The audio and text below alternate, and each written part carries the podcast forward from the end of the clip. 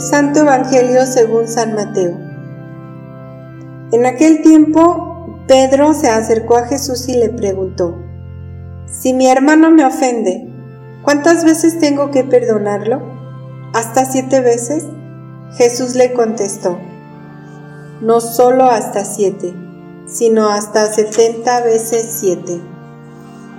Entonces Jesús le dijo, el reino de los cielos es semejante a un rey que quiso ajustar cuentas con sus servidores. El primero que le presentaron le debía muchos millones. Como no tenía con qué pagar, el Señor mandó que lo vendieran a él, a su mujer, a sus hijos y todas sus posesiones para saldar la deuda. El servidor, arrojándose a sus pies, le suplicaba, diciendo, Ten paciencia conmigo y te lo pagaré todo. El rey tuvo lástima de aquel servidor, lo soltó y hasta le perdonó la deuda. Pero apenas había salido aquel servidor, se encontró con uno de sus compañeros que le debía poco dinero. Entonces lo agarró por el cuello y casi lo estrangulaba mientras le decía, Págame lo que me debes. El compañero se le arrodilló y le rogaba, Ten paciencia conmigo y te lo pagaré todo. Pero el otro no quiso escucharlo, sino que fue y lo metió en la cárcel hasta que le pagara la deuda.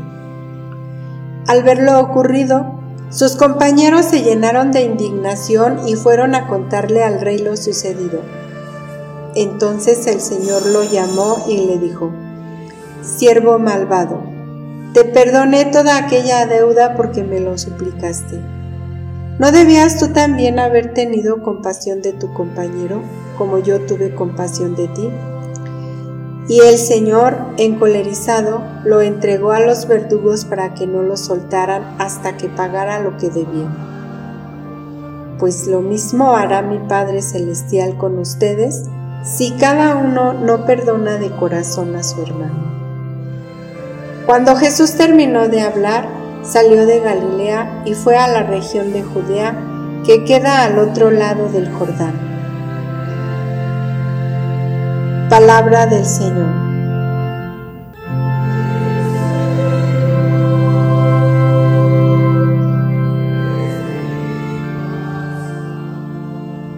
Buenos días queridos hermanos. Hoy reflexionaremos un poco este pasaje del Evangelio que hemos escuchado de San Mateo. La parábola del prestamista compasivo y del empleado ingrato y malagradecido es un retrato impecable sobre la misericordia de Dios y también la mezquinidad humana. Jesús no pone límites a la hora de olvidar las faltas. Además nos dejó un sacramento, el de la penitencia, para borrar los pecados que cometiésemos contra Él, contra Dios. De ahí sacamos una lección de misericordia y de amor. Dios nos gana a todos en generosidad y no solo nos perdona una o dos veces nuestras faltas. Perdona todos los pecados, por muy graves que estos sean. Perdonar es vivir la caridad. Aunque esto cueste, aunque se oponga a nuestros sentimientos y pasiones, perdonar es la mejor manera de manifestar nuestra correspondencia al amor de Dios. El perdón, el perdón, es una manera de vivir muy cristiana y muy necesaria, sobre todo en los ambientes donde reina el odio y la venganza. Dicen que las guerras no se vencen con la fuerza de las armas, sino con el poder del perdón. El texto de la escritura que acabamos de escuchar eh, nos pone claramente ante una conducta inexplicable por ser una conducta irracional. El beneficiario del perdón tiene dos varas para actuar. Reclama compasión cuando se encuentra en metido en aprietos, pero es incapaz de otorgarla, de otorgar ese perdón. cuando el que está en problemas es su prójimo. Dios con su inagotable misericordia nos ha perdonado tantas veces nuestros pecados graves que bien haríamos con ofrecer el perdón a los nuestros por sus pequeñas debilidades.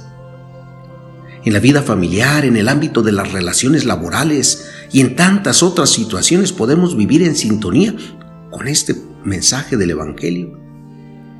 Compadecernos de las urgencias del prójimo nos va a asemejar con el Padre amoroso. A veces nos es muy fácil decir te perdono o pensarlo. Y sin embargo, a veces las palabras no van acompañadas por la actitud. ¿Cuántas veces por formalismo le digo a la persona que la perdono, pero por dentro llevo la espinita? No me es fácil perdonar de corazón. No me es fácil querer de corazón a aquella persona que me ofendió. Y actúo así. Guardo ese rencor. Incluso a veces siento el deseo de vengarme. Y empiezo a criticar por dentro a la persona. Pienso que ella es la que tiene los problemas. Es que es antipática, no tiene sentido del humor, él tuvo la culpa. Pero eso sí, yo tenía muy buenas intenciones, yo que soy buena gente, yo que siempre hago las cosas bien. Pero me doy cuenta que el que está equivocado soy yo. Me doy cuenta que la viga que tengo es mucho más grande y que a veces yo soy el que tengo el problema. Si es verdad, nadie es perfecto. Y en los otros siempre encontraremos problemas y debilidades. Pero también es verdad que muchas veces está en nuestro corazón. Como nos dice Jesús en otro pasaje del Evangelio, lo malo viene del interior del hombre.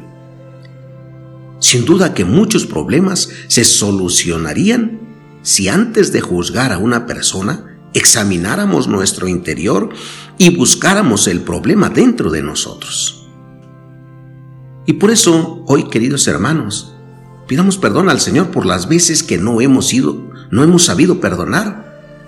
Cuando Él no tiene límites al perdonarnos, pidámosle que nos ayude a comprender la debilidad del hombre, que nos dé un corazón grande, un corazón bondadoso, un corazón que nunca ofenda a nadie y que todos puedan recibir consuelo de Él. Danos, Señor Jesús, unos ojos misericordiosos que se compadezcan de las necesidades del prójimo y danos una lengua que siempre hable bien de los demás y de la que nunca salga palabras duras. Danos, Señor, la gracia de tener ese corazón tuyo, que nunca nos cansemos de perdonar y que siempre estemos dispuestos a sufrir por nuestros hermanos. Que así sea. Que Dios los bendiga, queridos hermanos. Pasen todos un buen día.